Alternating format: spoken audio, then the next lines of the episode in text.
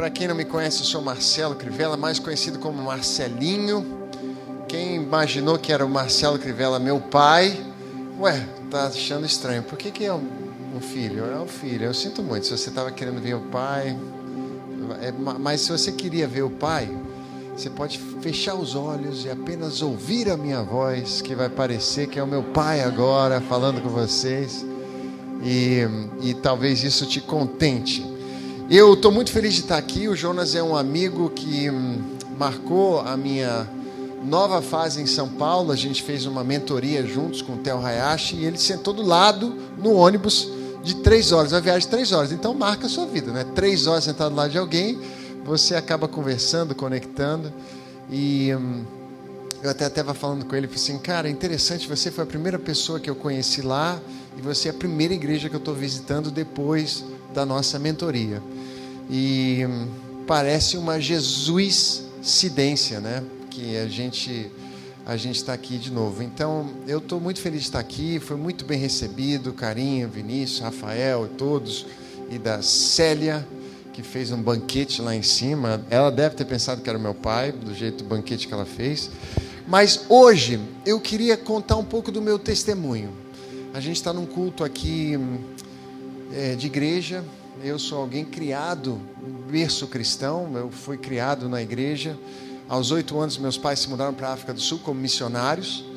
E lá eu vivi quase dez anos, uma experiência muito marcante na minha vida. Agora, quando a gente chegou na África do Sul, nós, em 93, nos deparamos com uma realidade muito difícil, porque a África do Sul, para quem sabe, viveu o regime do apartheid por muitos anos. Isso significa que a segregação racial era imposta por lei. Brancos para um lado, negros para o outro, indianos para o outro. Então, assim, tinha a praia dos brancos, tinha a praia dos negros, tinha a praia dos indianos. Quando a gente chegou lá em 1993, é, Mandela tinha sido liberto depois de 27 anos preso e essa segregação foi abolida, né? foi revogada, acabou.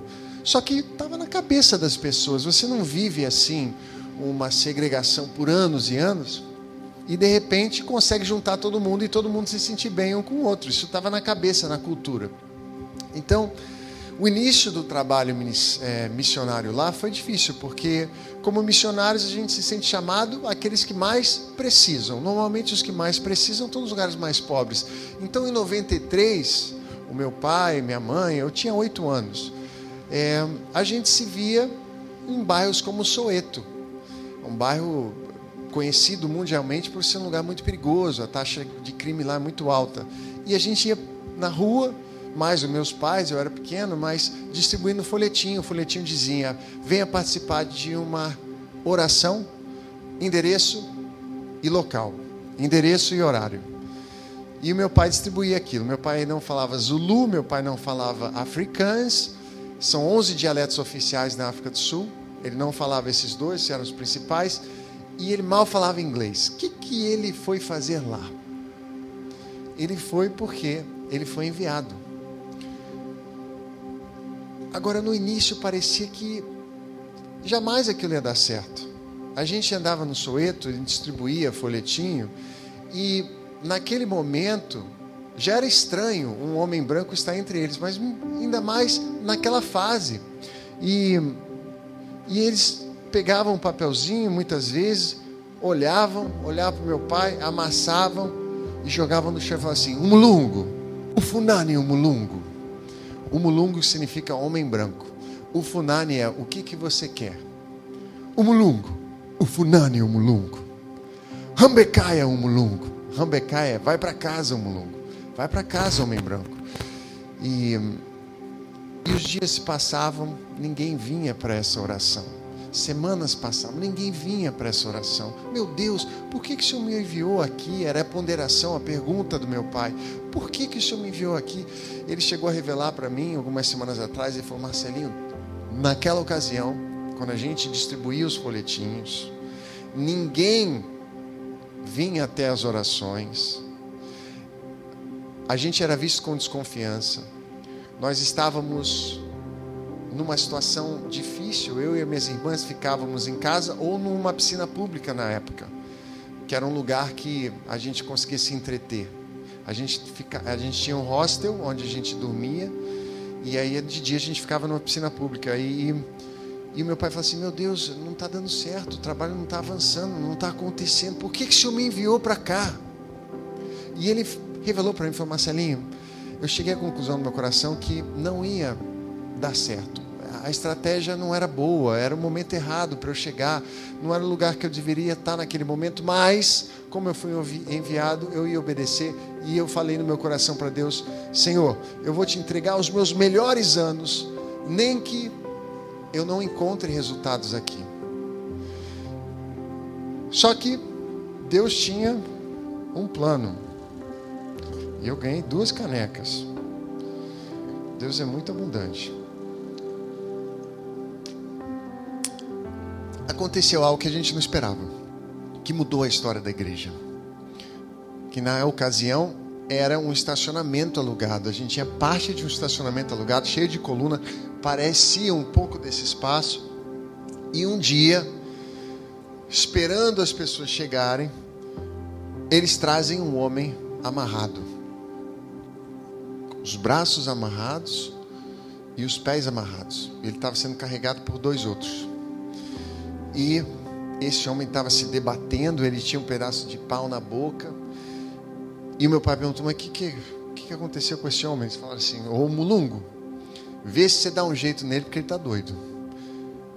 E a gente já levou no bruxo, o bruxo não conseguiu.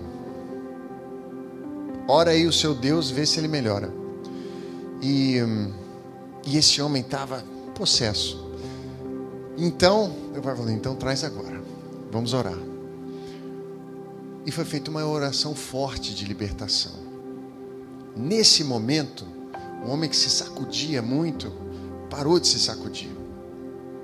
E os dois que trouxeram ele ficaram assustados, deram um passo para trás assim: opa, o que, que aconteceu? Daqui a pouco esse homem está em pé, tiraram os laços e ele estava normal. Aí os outros deram mais outro passo para trás. O que, que aconteceu? Eles ficaram espantados. O que vocês acham que aconteceu no dia seguinte? A igreja ficou cheia. Todo mundo queria ver esse tal de homem branco que fazia uma oração que era mais forte dos, que os bruxos. E não tem a ver. Você levou meu. Não, esse aqui é de outra pessoa, né? Essa era sua quando você começou primeiro. E essa era do pastor. Ah, eu mas eu quero que tenha unção. Essa é do pastor. Você já tinha bebido aqui? Você já pegou Covid? Você já está vacinado? vacinado, né? Amém. Então eu vou vacinar aqui. Por quê? Você tem comorbidade já?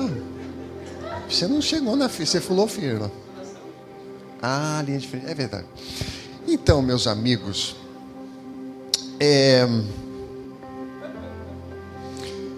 Pois é. O que, que a gente estava falando mesmo? Ah, a igreja encheu. Por quê? Porque espalhou essa notícia de um mulungo e tal. Que não era um mulungo, era o nome de Jesus. O nome de Jesus. Que eles não conheciam. E ali começou um trabalho tão bonito, de tantos milagres, de tanta libertação, de tanta coisa que passaria a noite inteira para contar para vocês. Mas Deus tinha um plano. Deus tinha um plano. Eu eu queria compartilhar com vocês hoje um pedaço da Bíblia que mudou minha vida. Esse é um testemunho pessoal. Eu não tenho o hábito de contar isso, mas eu senti de compartilhar com vocês. Eu cresci numa igreja muito grande. A Universal está em mais de 100 países. É uma igreja que é uma igreja de fé, uma característica dela de fé e de ir aos lugares onde as pessoas estão na sarjeta, é, nos presídios, é, nos manicômios, é, dos moradores de rua. E o trabalho de libertação é muito forte. Mas a minha igreja também tem uma fé muito Velho Testamento, as campanhas e, e, e nada contra isso. Mas eu crescendo, eu ficava assim, mas será que Deus se importa comigo? Não sei se algum dia você já pensou nisso. Será que Deus se importa comigo? Porque o Deus de Israel é um Deus que tem um plano para uma geração, que Ele conduz através de uma igreja, que Ele tem os seus chamados e ungidos, mas era sempre uma noção do plural. E eu? Porque às vezes, confessando para vocês, eu me sinto diferente de todos. Eu me sinto único nas minhas ponderações, questionamentos, medos, inseguranças. Eu sou diferente. E eu perguntava: será que Deus, assim, que eu penso, o que eu acho, será que Ele se importa comigo? Eu, Marcelinho, na pessoa física. Alguém já se perguntou isso? Legal. Eu queria que você abrisse sua Bíblia no livro de Marcos. Esse livro é um livro que marcou minha vida para sempre. Eu tive um encontro com Jesus lendo o livro de Marcos. É, primeiro capítulo. Marcos 1, capítulo 32. E a ideia, o que a gente vai fazer aqui, esse livro é fantástico, são só 16 capítulos. Você pode ler o livro de Marcos e simplesmente olhar o que Jesus falava, o que ele fazia. Você vai ter uma boa noção do coração dele e quem ele é. E no livro de Marcos, no primeiro capítulo, eu tive um encontro com Jesus. Eu tive a plena certeza que ele se importava comigo, individualmente. E eu quero compartilhar com vocês esse trecho. Pode ser? Então, curve sua cabeça, vamos fazer uma oração. Senhor Deus e Pai, eu peço, meu Deus, que a Sua palavra fale por si só eu peço que o teu Espírito possa conduzir o nosso entendimento para que a gente entenda com clareza a pessoa do Senhor Jesus. Não há como, meu Pai, a gente se encontrar com o Senhor Jesus e sair da mesma forma. Ele é transformador. Senhor Jesus, se revele a nós. Em teu nome oramos. Amém.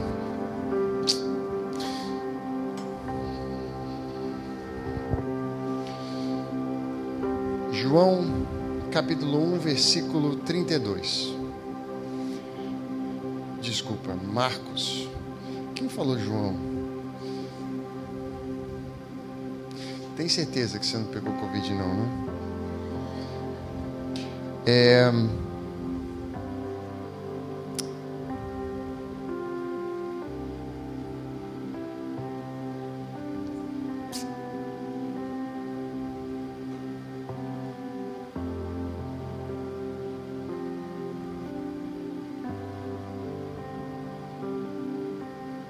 Vamos começar do 29, porque é onde a Bíblia faz a divisão. 29. Logo que saíram da sinagoga, foram para foram com Tiago e João à casa de Simão e André. A sogra de Simão estava de cama, com febre, e falaram a respeito dela a Jesus. Então, ele se aproximou dela, tomou-a pela mão e ajudou a se levantar. A febre a deixou, e ela começou a servi-los. Ao anoitecer, depois do pôr do sol, o povo levou a Jesus todos os doentes e os endemoniados, e toda a cidade se reuniu à porta da casa. Vamos imaginar isso por um segundo. Ele estava na sinagoga, então é sábado. Sábado não se trabalha, mas ao pôr do sol já passa a contar o próximo dia. É assim que eles medem o tempo. Então já se pode trabalhar. Opa, carrega todos os doentes todos os endemoniados e vamos levar para casa desse tal milagreiro, Jesus. Então, de repente, na porta da sogra de Simão, você encontra toda a cidade reunida. Dá para imaginar? Se a gente tivesse aqui assim, hoje você tem uma noção quando uma celebridade está passando por algum lugar, no aeroporto, ou chegando em algum lugar, já se cria um tumulto. É um pouco semelhante a isso. Ele era um milagreiro, ele era aquele que curava, que libertava, ele era a solução para aquilo que não tinha solução na época. Vamos correr e levar essas pessoas para Jesus. Ele está lá, o milagreiro está lá, está na casa de Simão. De forma que toda a cidade se reuniu à porta da casa. A gente não sabe quantas pessoas, mas uma cidade inteira é muita gente. Então imagine esse cenário. Jesus curou muitos que sofriam de várias doenças e também expulsou muitos demônios. Não permitia, porém, que estes falassem, porque sabiam quem ele era. Deve ter sido uma noite muito longa para Jesus atender todo mundo.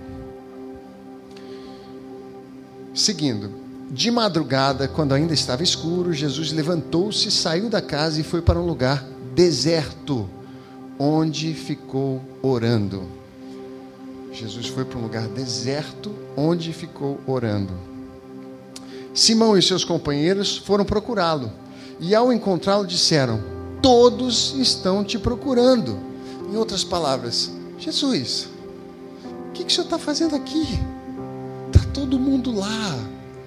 A multidão cresceu. Minha sogra já não sabe o que fazer. Tem doente, tem demoniado, eles estão rolando, bagunçando, babando. O que, que o senhor está fazendo aqui? Em outras palavras, assim, não faz sentido. Vocês entendem? Se a gente estivesse naquele contexto, se a cidade toda tivesse aqui, precisando de um cadê o pastor? Cadê o, o pastor? Não está aqui. Jesus, você tem que estar tá lá. E Jesus dá uma resposta que pega todo mundo desprevenido. Jesus responde: Vamos para outro lugar. Hã? Não, não calma, Jesus, está todo mundo lá. Vamos para outro lugar. Jesus fala: Vamos para outro lugar, para povoados vizinhos, para que também lá eu pregue, pois foi para isso que eu vim. Se você é do tipo que gosta de sublinhar sua Bíblia, esse é um bom momento, porque Jesus está revelando o motivo que ele veio para pregar a palavra.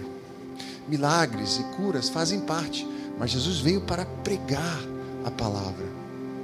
E olha só, muitas vezes na nossa vida, as pessoas ao nosso redor familiares, amigos, vão sugerir uma certa direção para nós.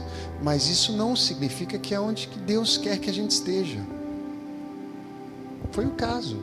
E como é que a gente sabe onde Deus quer que a gente esteja? Talvez a gente precisa ir para um lugar deserto para orar. Talvez a gente precisa acordar mais cedo. Talvez a gente precisa ter o nosso tempo só com Deus. Porque se Jesus, o Criador do universo, acordou quando ainda estava escuro e foi para um lugar pedir a direção de Deus, imagina nós.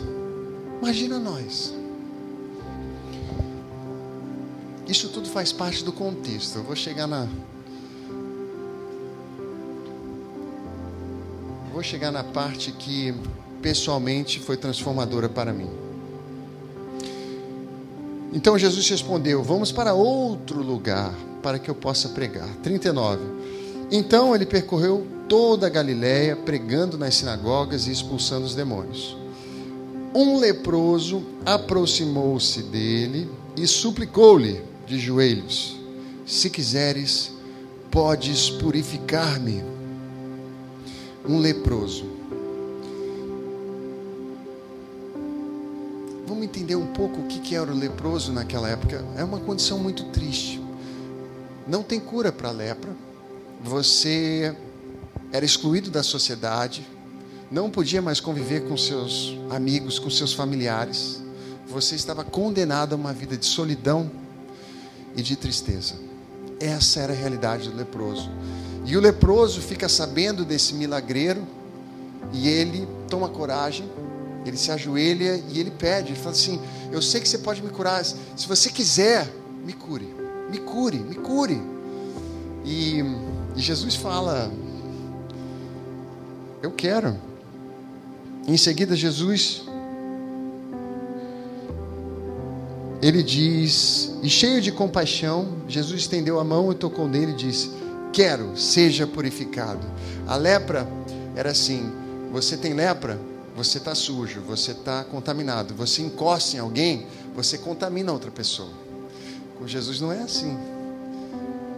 Jesus ele encosta na gente e ele purifica a gente. A gente não passa a nossa sujeira para ele, ele passa a luz dele, ele passa a limpeza dele para nós. É isso que ele fez. E em seguida Jesus despede dele com uma severa advertência não são muitos momentos na Bíblia que você vê Jesus sendo muito enfático é, com alguém, assim, essa palavra severa advertência. Severa advertência. Lembra, Jesus ele é uma figura de autoridade.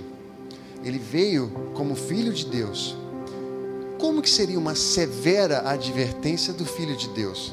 Você acha que Jesus falou assim, o amigo, não conta para ninguém não, tá? Porque eu tô precisando, eu vou pregar a palavra aqui, se você contar vai gerar tumulto. Você faz isso por mim, por favor? Você acha que isso é uma severa advertência? Como eu fico imaginando para o autor aqui escrever severa advertência, como é que Jesus fez isso? Rafael, vem aqui um minutinho. Eu fico imaginando o seguinte: vamos imaginar que eu sou Jesus e esse aqui é o leproso, que acabou de ser curado. Demonstra que você está curado. É, fantástico. Convenceu. É, escuta aqui. Não conte para ninguém o que acabou de acontecer. Eu fico imaginando que uma severa advertência foi nesse sentido. Não conte para ninguém o que acabou de acontecer. Mas em outros livros fala, mas vai e oferece o sacrifício de acordo com as leis. Só que o que, que aconteceu? O leproso saiu contando para todo mundo. Sai contando para todo mundo, vai. É.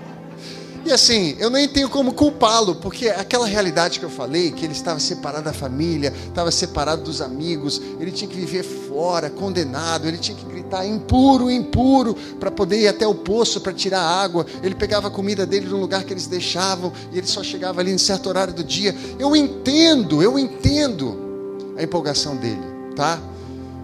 Mas não é assim. Triste a gente se deparar com a noção de que quando a gente deve falar de Jesus, a gente às vezes não fala, e quando Jesus fala para a gente não falar, a gente vai lá e fala. Nossa, como é frustrante, hein? O ser humano. Deus tem que ter muita paciência com a gente. Muita paciência. Jesus falou: não fala. Vai e oferece o sacrifício, mas não fala. Só que ele não se conteve, ele saiu falando. Qual foi a consequência disso? 42 diz assim: Imediatamente a lepra deixou ele e foi purificado. Em seguida, Jesus o despediu com uma severa advertência: Olhe, não conte isso a ninguém, mas vá, mostre-se ao sacerdote e ofereça pela sua purificação os sacrifícios que Moisés ordenou, para que sirva de testemunho. Ele, porém, saiu e começou a tornar público o fato, espalhando a notícia. Por isso, Jesus não podia mais entrar publicamente em nenhuma cidade mas ficava fora em lugares solitários. Poxa vida, leproso, você atrapalhou. Vocês, vocês percebem que ele atrapalhou? Jesus cura ele, adverte severamente, ele não obedece. Consequentemente, Jesus não pode entrar mais na cidade publicamente, mas ficou em lugares solitários. Como é que você prega em lugares solitários? se esse era o propósito dele. Você vê, na casa de Simeão, na casa da sogra de Simeão, na casa da sogra de Simão, Pedro, ele ele falou assim: "Tá, ontem a gente passou a noite curando e libertando, mas eu preciso pregar. Vamos para outro lugar." E ele chega nessa outra cidade e ele ele percebe que essas, esses tumultos atrapalham pregar a palavra. Então ele adverte o leproso, mas o leproso não se contém. A pergunta que eu te faço: mas Jesus não sabia que esse leproso não ia obedecer? Sabia ou não sabia? Quem acha que ele sabia? Quem acha que ele não sabia? Quem está em dúvida? Todos acham que ele sabia?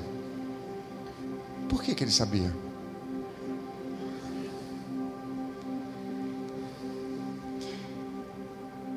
a gente vê em outros momentos na Bíblia que Jesus fala assim: e sabendo o pensamento deles, né?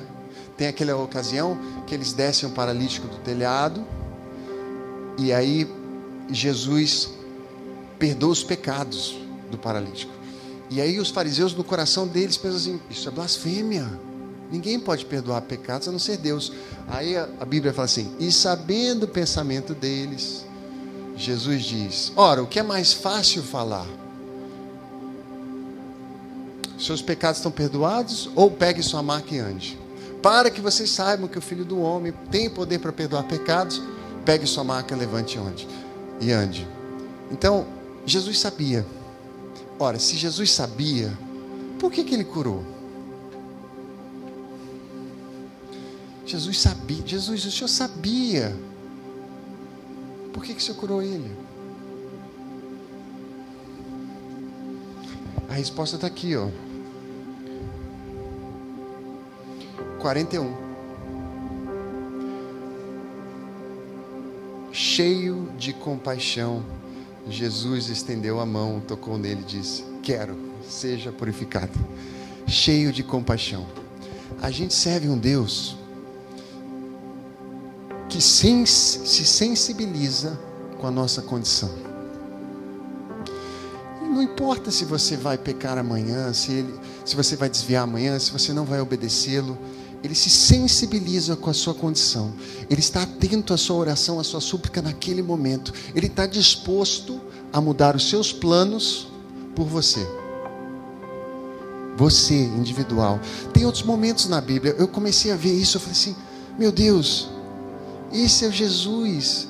Ele tem um coração sensível à minha oração, à minha súplica individual.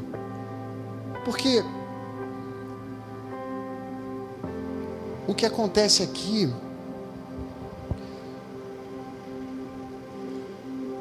me fez pensar, cara, esse, esse, esse é o meu Jesus. Esse é o Jesus da minha vida. E eu não sei se vocês reparam, mas a gente vê nesse testemunho uma analogia ao que aconteceu na cruz. Porque repara só, um leproso não podia entrar na cidade. Um leproso não podia conviver com os outros, ele tinha que ficar em lugares solitários. Nessa cura, o leproso passa a entrar na cidade para voltar para os seus familiares, para os seus amigos, para ser recebido e festejado, e Jesus toma o lugar dele e vai para lugares solitários. Que foi o que ele fez pela, pela gente na cruz. Ele tomou o nosso lugar. Ele tomou o nosso lugar. Eu eu não sei você, mas isso aqui tempos em tempos eu leio isso e falo assim, Jesus, como é bom saber que o Senhor é sensível a cada um, disposto até a considerar a pessoa, porque o seu coração é movido por compaixão. A gente tem um Deus que tem um coração de compaixão para conosco. Compaixão.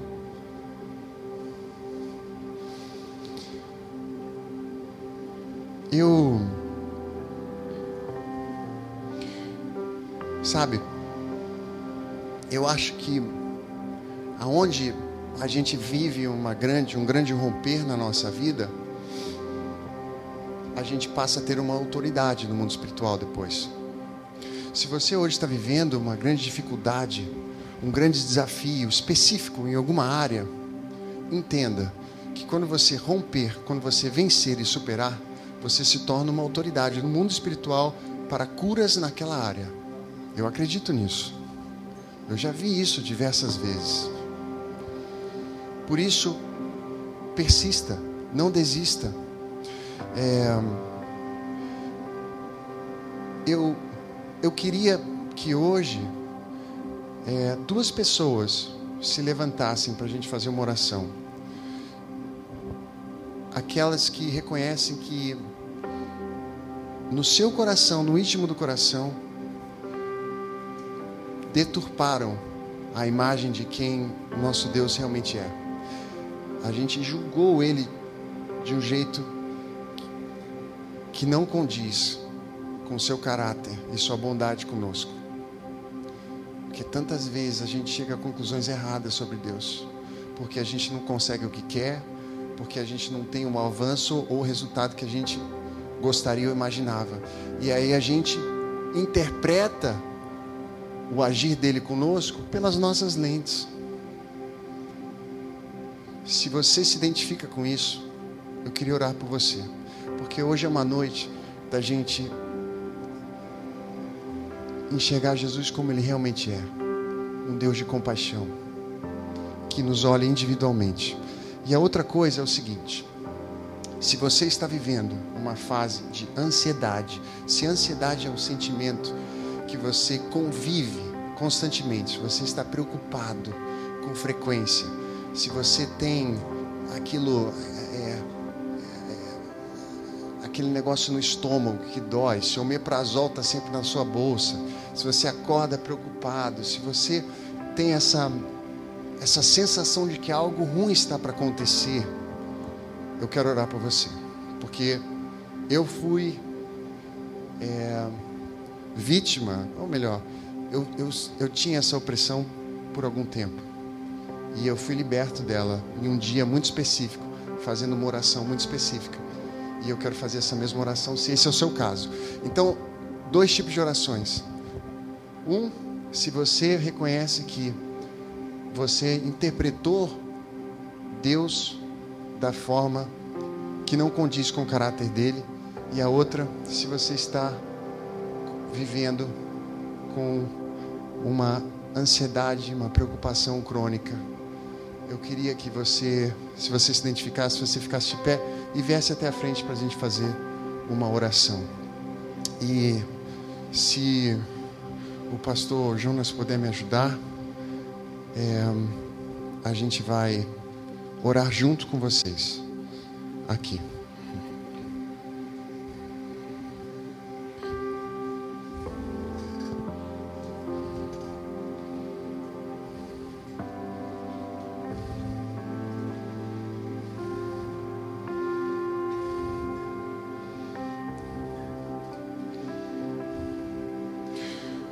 Demais puderem ficar de pé e estenderem as mãos aqui para frente.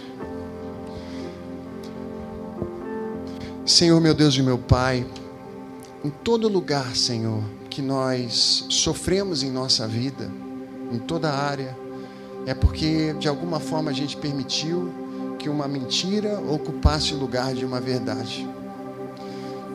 E a nossa libertação, meu Pai, é, em primeiro lugar, confessando a mentira que a gente acreditou. Deus, a gente perante a Ti, na Tua casa, na Tua presença, confessa as vezes que a gente interpretou errado o Seu agir na nossa vida, o Seu coração para conosco, a Sua bondade, o Seu amor. A gente olhou pelas nossas lentes, a gente julgou que o Senhor estava de forma que o Senhor não é. Pai, a gente confessa isso. A gente pede perdão por isso, Senhor. A gente pede perdão por isso, meu Pai, reconhecendo que o Senhor é bom a todo tempo. Os teus planos para conosco são planos de amor, são planos de, de paz, são puros, perfeitos e agradáveis. Qual é o pai que o filho pedindo pão dá pedra? Qual é o pai que o filho pedindo peixe dá uma semente? Ora, dá uma serpente. Ora, se nós que somos homens sabemos dar boas coisas para os nossos filhos, imagine Deus no céu. Senhor, nós reconhecemos, nós reconhecemos e nós confessamos o nosso erro. Deus, preenche o coração com verdades, verdades sobre o teu amor, sobre a tua graça, sobre o teu favor, sobre o teu perdão. Às vezes, meu Pai, o Senhor já perdoou, mas quem não perdoou fomos nós. A gente carrega mágoa, a gente carrega medo, a gente carrega angústia de algo que o Senhor já lançou no mar do esquecimento. Senhor, nessa noite nós confessamos, meu Pai. Nós confessamos que a tua verdade vai nortear os pensamentos que temos sobre nós mesmos, sobre o nosso futuro, sobre a nossa vida. Senhor, eu oro pelo coração ansioso. Eu oro pela sensação de que algo ruim vai acontecer, pelo medo constante, pela preocupação, pela ansiedade. como se sempre tivesse um inimigo à espreita, como se a gente tivesse, meu Pai, lutando para sobreviver. Esse sentimento, essa ansiedade, o espírito da ansiedade, em o nome do Senhor Jesus, você é rejeitado, você é amarrado e você é expulso. Como filhos de Deus, nós não aceitamos viver com ansiedade. Nós não aceitamos viver ansiedade. O teu reino é um reino de paz, de alegria, de justiça. E é nessa verdade que a gente escolhe viver. É nesse posicionamento que a gente escolhe se colocar para viver paz. Nós rejeitamos a ansiedade, meu Pai. E como teus filhos, nós não aceitamos. Senhor, como o Senhor fez na minha vida naquele dia. E de uma vez por todas o Senhor tirou do meu coração ansiedade, medo, preocupação. Que o Senhor faça o mesmo agora, nesse instante. Senhor Deus, naquele dia eu não senti nada de sobrenatural. Eu não vivi nenhuma experiência diferente. Mas eu acordei diferente no dia seguinte. E eu sabia que o Senhor tinha agido na minha vida. Então, Pai, aquele que foi dado, o que eu recebi, eu passo, meu nome do Senhor Jesus. Libertação e cura. Em teu nome, Senhor. Senhor Deus e Pai, eu oro sobre a liderança dessa igreja. Eu oro sobre Jonas, a sua família. Eu oro, meu Pai, pelas metas e objetivos que foram traçados. Pai, eu eu peço que o Senhor acrescenta ainda o que falta o Senhor tire o que não o que não precisa estar. Que o Senhor traga as pessoas certas, meu Pai, para investirem, para serem colunas dessa obra. Que o Senhor possa blindar, meu Deus, a mente dos líderes aqui.